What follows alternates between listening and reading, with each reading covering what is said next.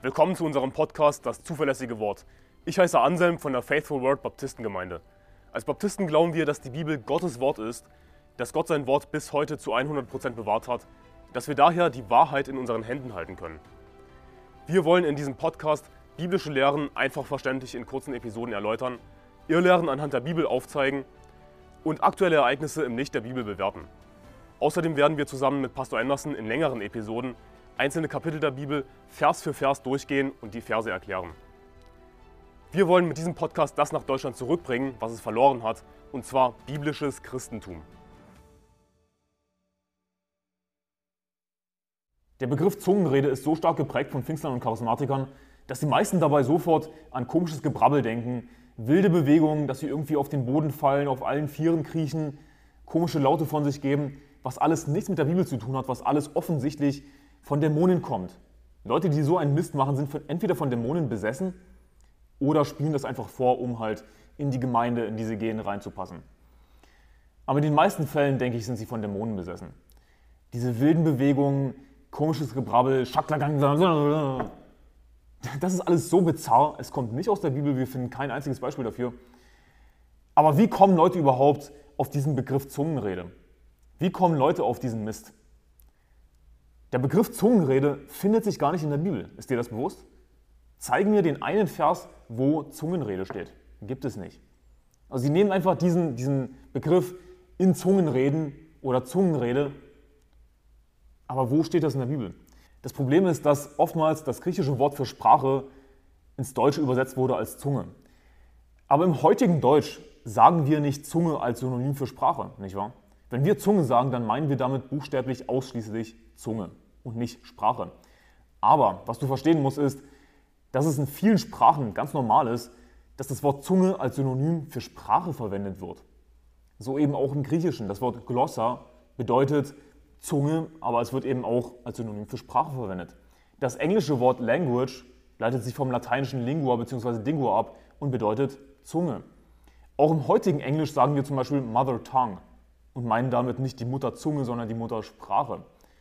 Es ist also völlig normal, auch in heutigen modernen Sprachen das Wort Zunge zu verwenden als Synonym für Sprache. Auch im polnischen Język bedeutet Zunge, wird als Synonym verwendet für Sprache.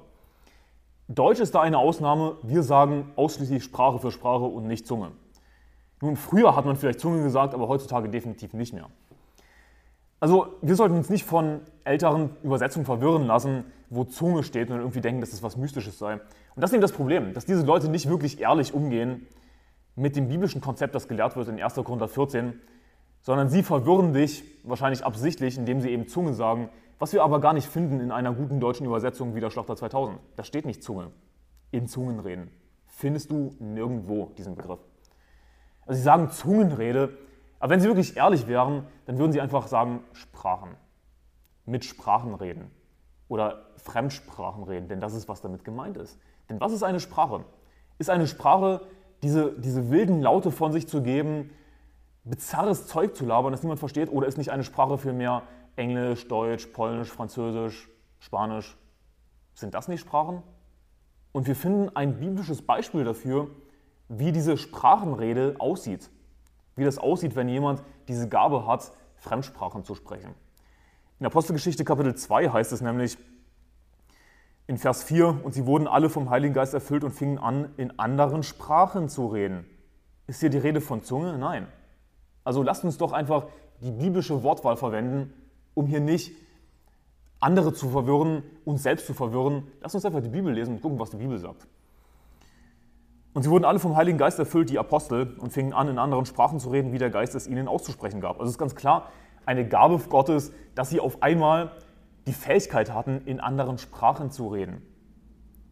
Haben sie hier bizarres Zeug gelabert, wo sich andere gedacht haben, was sind das für Psychos? Ich meine, wenn du wirklich unkontrolliert irgendein Zeug laberst, irgendwelche Laute von dir, von dir gibst, die niemand versteht, dann bist du von Dämonen besessen. Dann bist du nicht gerettet.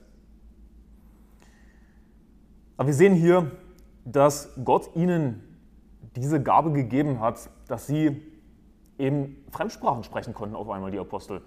Und wir sehen dann auch gleich, wozu Gott ihnen diese Gabe gegeben hat.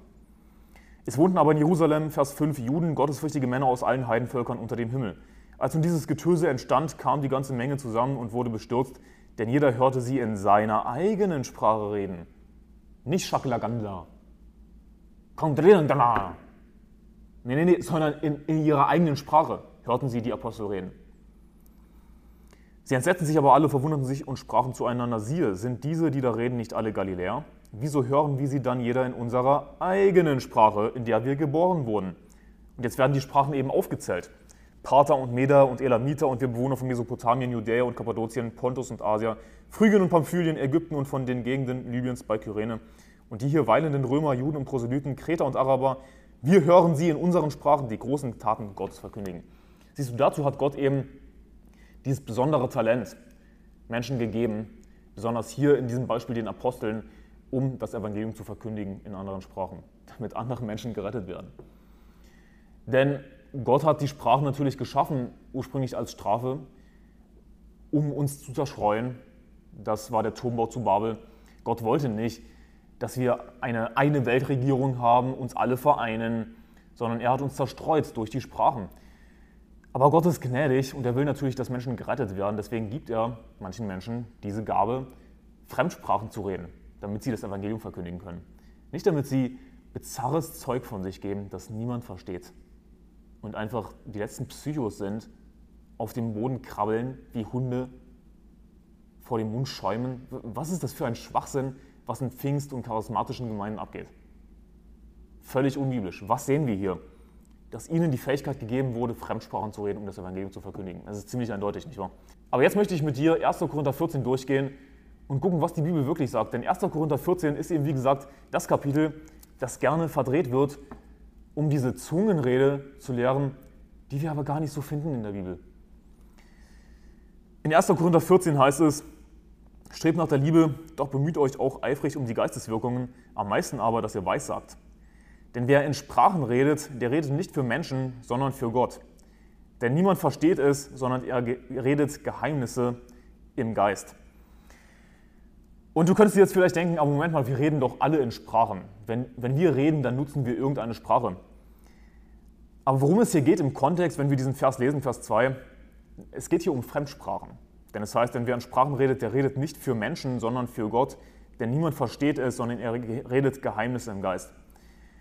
Also er redet eben nicht für die anderen in der, in der Gemeinde. Es nützt niemand anderem, weil die anderen es nicht verstehen. Also wenn hier von Sprache die Rede ist, dann geht es um eine Fremdsprache im Kontext, weil er eben mit der Fremdsprache nicht für Menschen redet, die anderen verstehen es nicht, das ist damit gemeint, sondern für Gott. Denn niemand versteht es, sondern er redet Geheimnis im Geist. Vers 3, wer aber weiß sagt, der redet für Menschen zur Erbauung, zur Ermahnung und zum Trost. Vers 4, wer in einer Sprache redet, erbaut sich selbst. Wer aber weiß sagt, erbaut die Gemeinde. Wieder, was ist mit der Sprache gemeint? Im Kontext ist ja eine Fremdsprache gemeint, denn es heißt, wer in einer Sprache redet, erbaut sich selbst. Du selbst verstehst natürlich die Sprache, die du sprichst, also du erbaust dich selbst. Wer aber weiß sagt, erbaut die Gemeinde. Also was der Apostel Paulus damit meint ist, wenn du in einer Sprache redest, die für andere eine Fremdsprache ist, dann erbaust du dich zwar selbst.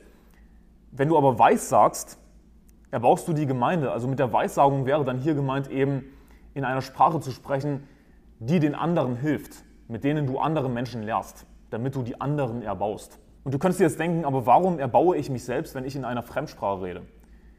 Und Fremdsprache, wie gesagt, ist im Kontext eine Sprache, die für andere eine Fremdsprache ist. Für dich ist es keine Fremdsprache, für andere ist es eine Fremdsprache. Warum erbaust du dich dadurch selbst? Nun, ein Beispiel ist, wenn ich predige, dann erbaue ich nicht nur andere, sondern ich erbaue auch mich selbst. Als Zuhörer denken wir nicht unbedingt daran, aber es ist tatsächlich so, dass der Prediger sich auch selbst erbaut. Eine Predigt auszuarbeiten und dann besonders zu predigen, ist eine sehr erbauliche Sache. Und oftmals, auch wenn ich diesen Podcast vorbereite, finde ich es sehr erbaulich, mich mit den Themen zu beschäftigen und besonders erbaulich ist es dann, diese Podcast-Folge zu machen. Oftmals fühle ich mich nicht unbedingt danach, aber wenn ich dann wirklich die Podcast-Folge mache, dann erbaue ich mich auch selbst, weil ich mich mit der Bibel beschäftige, mit Gottes Wort beschäftige und im Geist wandle. Aber wir sollten eben nicht einfach nur uns selbst erbauen, sondern wir sollten dann eben auch andere erbauen und darum geht es hier gleich in den nächsten Versen. Ich wünschte, Vers 5, dass ihr alle in Sprachen reden würdet, noch viel mehr aber, dass ihr Weissagen würdet. Also er wünscht sich für die anderen, dass sie auch Sprachen, also Fremdsprachen sprechen können. Warum? Um das Evangelium zu verkündigen. Das ist der offensichtliche Grund, warum wir Fremdsprachen lernen sollten. Warum das eine gute Idee ist. Ich meine, du musst nicht Fremdsprachen lernen, das will ich nicht damit sagen. Du hast vielleicht gar nicht unbedingt die Fähigkeit, das ist nichts, was dir wirklich liegt.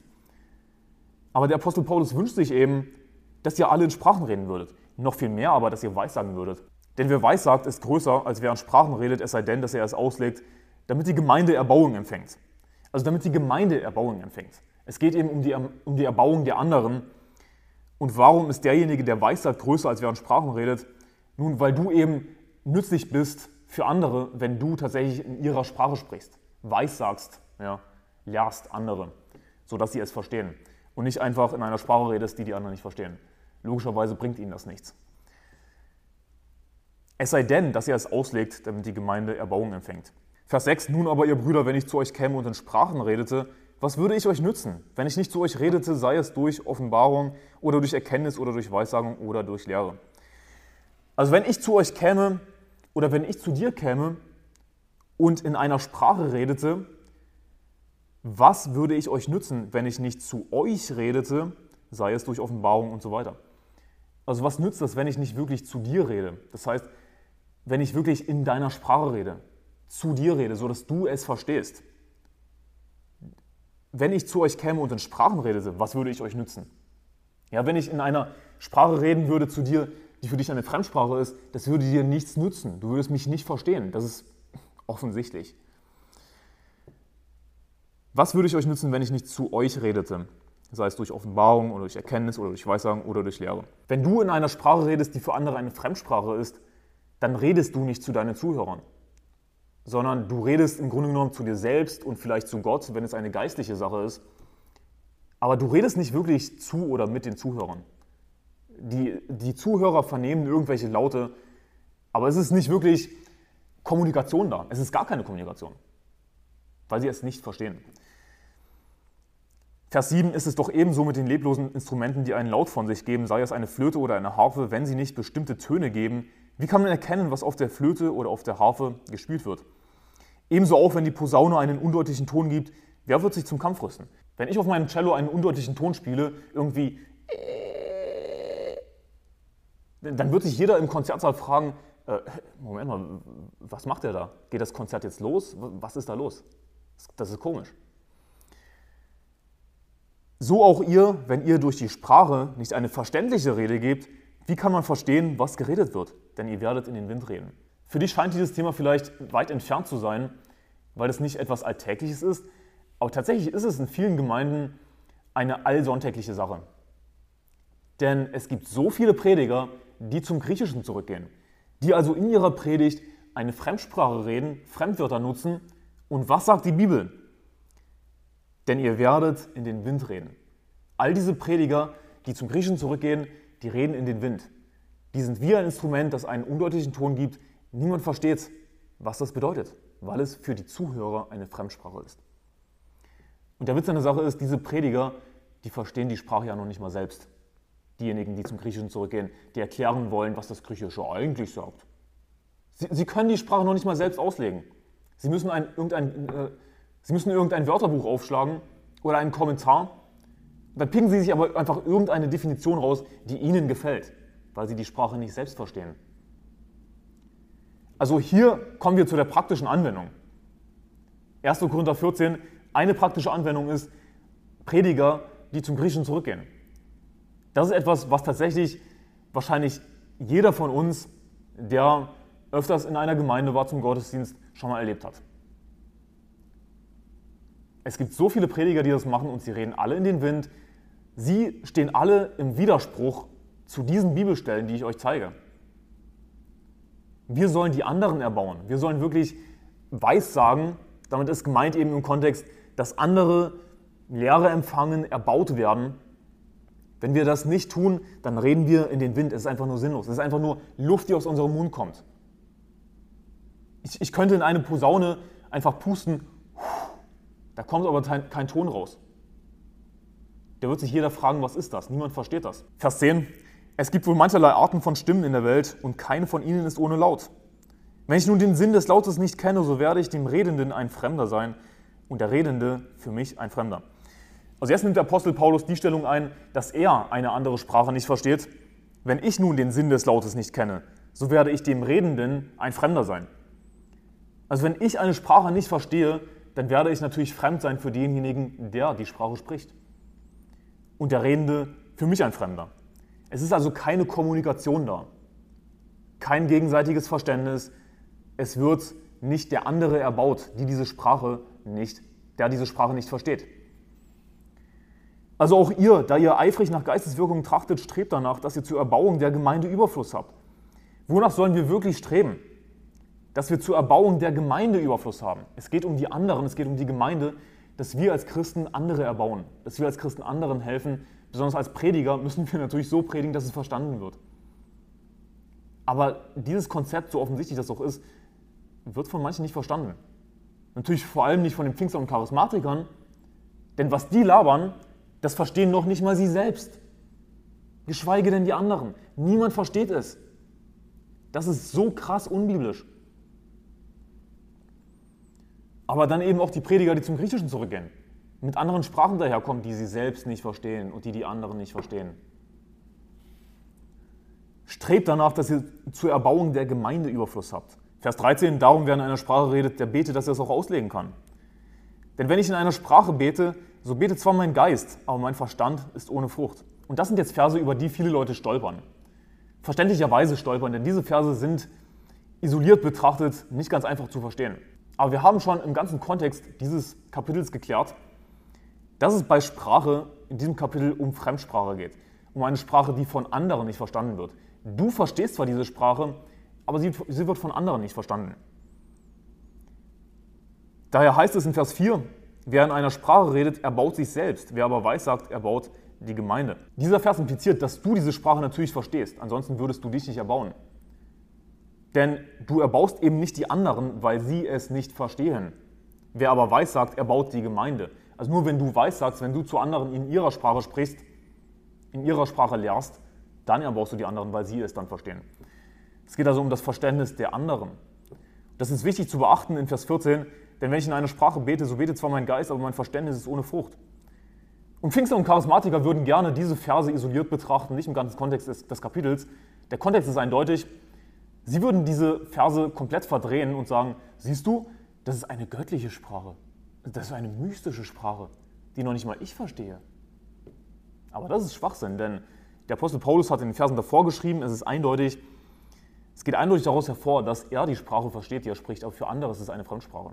Aber lass uns weiterlesen, denn diese Verse werden verständlicher, wenn wir einfach weiterlesen und den ganzen Kontext betrachten. Vers 15, wie soll es nun sein? Ich will mit dem Geist beten, ich will aber auch mit dem Verstand beten. Ich will mit dem Geist Lob singen, ich will aber auch mit dem Verstand Lob singen. Sonst, wenn du mit dem Geist den Lobpreis sprichst, wie soll der, welcher die Stelle des Unkundigen einnimmt, das Amen sprechen zu deiner Danksagung, da er nicht weiß, was du sagst? Also in Vers 15 sagt er, ich will aber auch mit dem Verstand beten. Hier geht es nicht um, darum, dass er das nicht versteht, was er sagt, sondern es geht hier um den Verstand der anderen. Dass das, was er sagt, bei anderen Frucht trägt, dass sie es verstehen. Deswegen heißt es in Vers 14, aber mein Verstand ist ohne Frucht. Das, was er sagt, bringt für andere nichts, weil sie es nicht verstehen. Sie haben keine Erbauung davon, sie haben nichts davon. Vers 16, sonst, wenn du mit dem Geist den Lobpreis sprichst, wie soll der, welcher die Stelle des Unkundigen einnimmt, das Amen sprechen zu deiner Danksaugung, da er nicht weiß, was du sagst? Also wenn wir dann diesen Vers lesen, dann ist es eindeutig, was damit gemeint ist in den Versen davor, dass es hier darum geht, dass eben ein Unkundiger nicht weiß, was du sagst. Also er versteht es nicht, was du sagst in einer Sprache, die für ihn eine Fremdsprache ist. Also wenn es hier heißt, in Vers 14, denn wenn ich in, in einer Sprache spreche, so betet zwar mein Geist, aber mein Verstand ist ohne Frucht, dann bezieht sich der Verstand nicht darauf, dass er es irgendwie nicht versteht, sondern dass der andere es nicht versteht. Denn in Vers 16 heißt es dann, wie soll der, welcher die Stelle des Unkundigen einnimmt, des Armen sprechen und so weiter, da er nicht weiß, was du sagst. Siehst du, du weißt natürlich, was du sagst. Du verstehst die Sprache, aber er versteht es nicht. Und wie soll er dann das Amen sagen zu deiner Danksagung? Und zu diesem Vers habe ich ein praktisches Beispiel aus meiner eigenen Erfahrung. Und zwar war ich in einer Gemeinde in Deutschland, da hat jemand für die Gemeinde laut gebetet auf Ungarisch, nicht auf Deutsch. Und niemand hat das übersetzt. Weil derjenige ganz einfach nicht gut Deutsch konnte, sondern nur Ungarisch. Es hat dann aber niemand übersetzt und trotzdem haben die meisten Amen gesagt. Aber ich habe mir gedacht, Moment, ich, ich verstehe gar nicht, was der sagt. Ich kann dazu nicht Amen sagen. Ich habe mich an diesen Vers erinnert. Denn wenn ich Amen sage, dann bedeutet das, so sei es. Ich gebe quasi meine Zustimmung dazu. Ja, Amen, das ist richtig. So sei es. Das ist, was Amen bedeutet. Aber wie kann ich sagen, richtig, so sei es, ich unterschreibe das? Wie kann ich das sagen, wenn ich das gar nicht verstehe, was er sagt? Also das kommt tatsächlich vor in Gemeinden. Ich habe es persönlich erlebt, dass Leute in einer Sprache sprechen, die von anderen nicht verstanden wird. Es wird nicht übersetzt. Er hat nicht gebetet, dass er das auch auslegen kann, wie wir hier gelesen haben in den Versen davor. Und da sagt die Bibel eben, wie soll der, welcher die Stelle des Unkundigen einnimmt, das Amen sprechen zu deiner Danksagung, da er nicht weiß, was du sagst.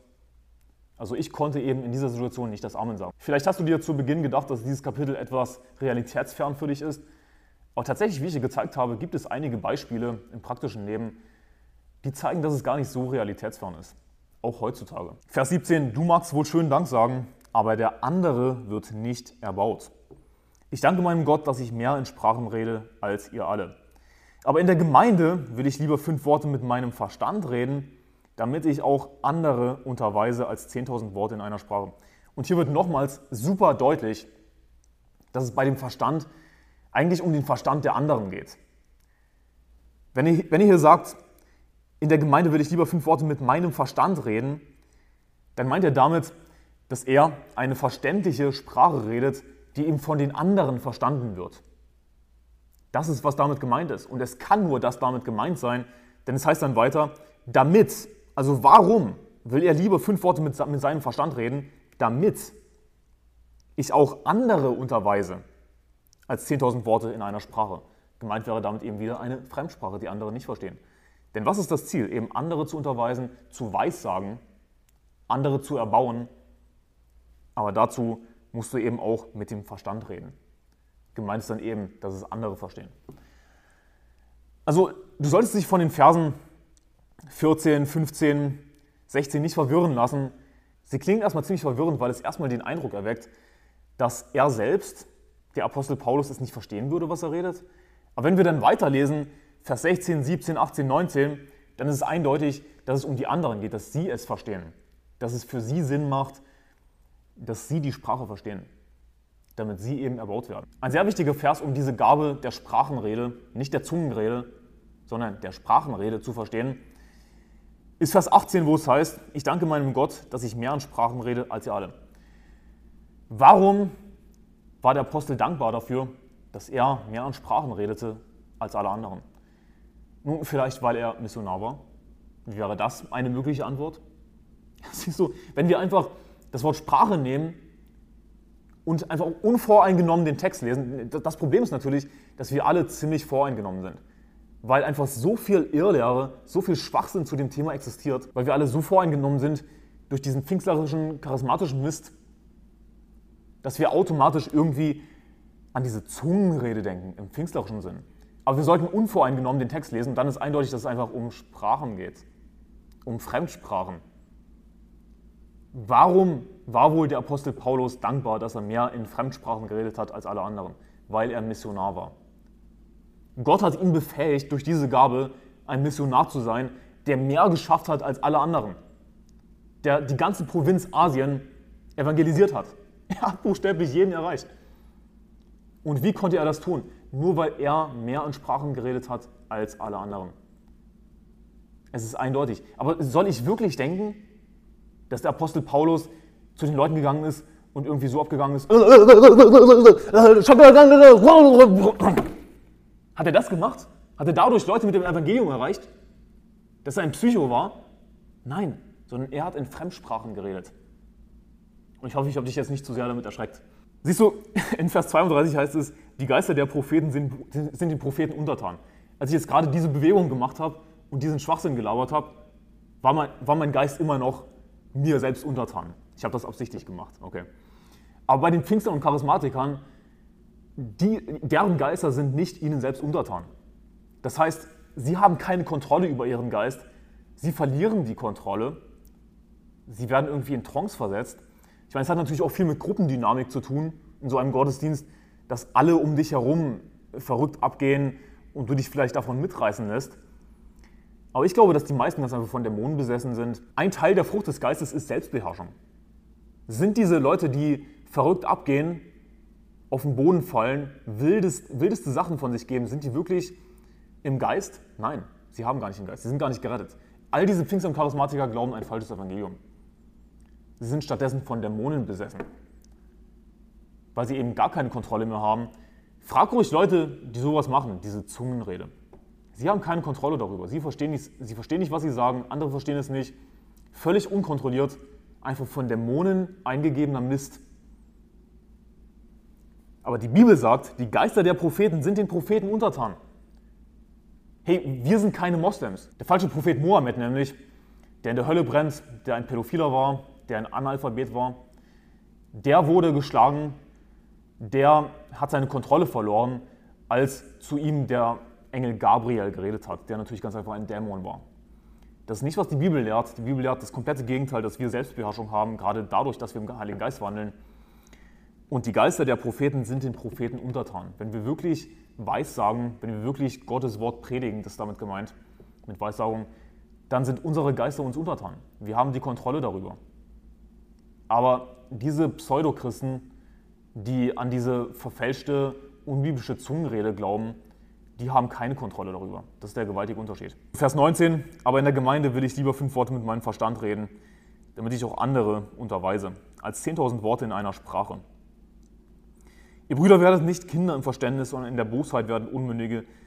Im Verständnis aber werdet erwachsen. Also geht es in der Bibel wirklich einfach nur um spirituelle, mystische Erfahrungen, dass wir uns ganz toll dabei fühlen, die Kontrolle verlieren? Oder, oder geht es nicht vielmehr ums Verständnis? Nun, natürlich, der Heilige Geist ist übernatürlich, aber alles Übernatürliche, was Gott wirkt, hat einen Sinn. Ja? Aber dieses Übernatürliche, was bei Pfingst und Charismatikern passiert, hat null Sinn. Sie verstehen es nicht, andere verstehen es nicht, was sie reden. Sie machen sinnlose Bewegungen ohne Sinn und Verstand. Aber wir sollen eben nicht Kinder im Verständnis werden. Im Verständnis aber werdet erwachsen, sagt die Bibel. Also wie du siehst, geht es bei den Sprachen in der Bibel um Sprachen. Um Sprachen, die tatsächlich verstanden werden können. Dagegen, diese unbiblische Zungenrede wird gar nicht verstanden von niemandem. Wie kann dann diese unbiblische, pfingstlerische Zungenrede erbaulich sein, wenn sie gar nicht verstanden wird? Sie tun immer so, als sei Zungenrede oder Zungengebet irgendwas Erbauliches. Aber es ist null erbaulich laut der Bibel, denn erbaulich wäre es nur dann, wenn es verstanden wird. Ich hoffe, diese Folge hat dir geholfen, 1. Korinther 14 besonders besser zu verstehen, dass diese Folge für dich Licht ins Dunkel gebracht hat, was biblische Sprachenrede wirklich ist. Gottes Segen, bis morgen.